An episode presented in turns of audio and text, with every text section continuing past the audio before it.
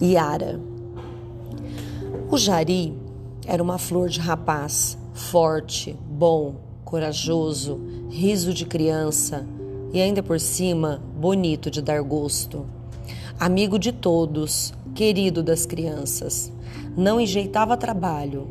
Nunca se fazia de rogado quando chamado para um putirum. Roçava terra, plantava mandioca, fazia uma faria branca cheirosa, tirava lenha de manhã para acender o fogão de barro de sua mãe, Dona Honória. Já nasceu sabendo fazer milagre com a enxó. Sua mão adivinhava o rumo certeiro, deixava a madeira lisinha. Como se diz aqui nesse mundão de água e de verde, ele fazia de um tudo. Mas o que Jari fazia com mais gosto era pescar e pescar de noite, de arpão e poronga, na proa da canoa. Pulso de aço, pontaria certeira. A sua haste de maçaranduba nunca falhava. Arpoava o tucunaré iluminado pela poronga. Voltava de canoa cheia e distribuía peixe entre as famílias que tinham criançada. Só uma coisa o pessoal da comunidade do Varrivento não conseguia entender. Jari não tinha namorada. Dançador de primeira nas festas. Muitas eram as moças doidas para noivar com ele. Até Dona Honória, de vez em quando, lhe tocava em casamento.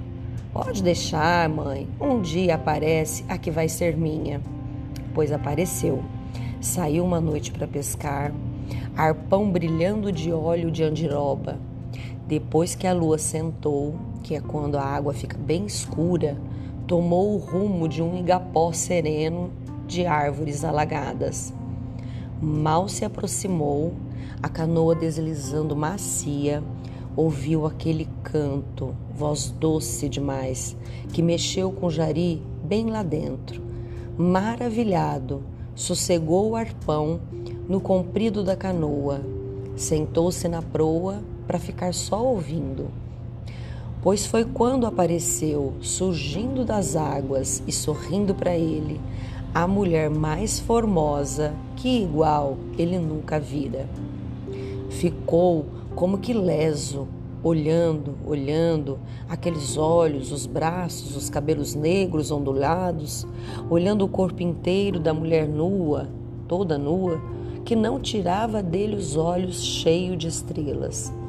Mas de repente, num relance, a moça desapareceu nas águas do Igapó. Jari chegou em casa transtornado, parecia outra pessoa. Contou para sua mãe o que tinha visto. É visagem, meu filho, não é mulher de carne e osso. Tu viste coisa nenhuma. Pois eu vi, mãe. Ela sorria e cantava.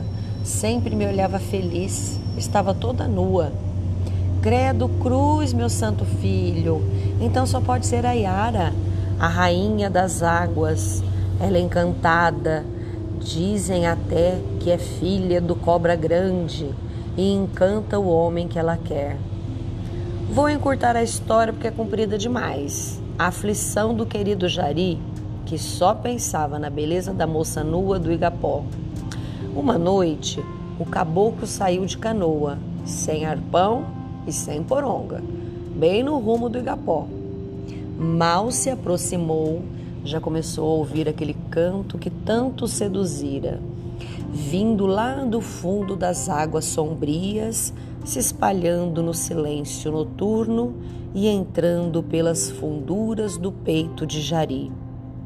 Como um pássaro que se prepara para erguer voo, o caboclo alucinado ficou à ponta dos pés na beira da proa, pronto para se lançar no igapó. Naquele mesmo instante surgiu a encantadora Yara, rosto e busto fora da água, com os braços abertos.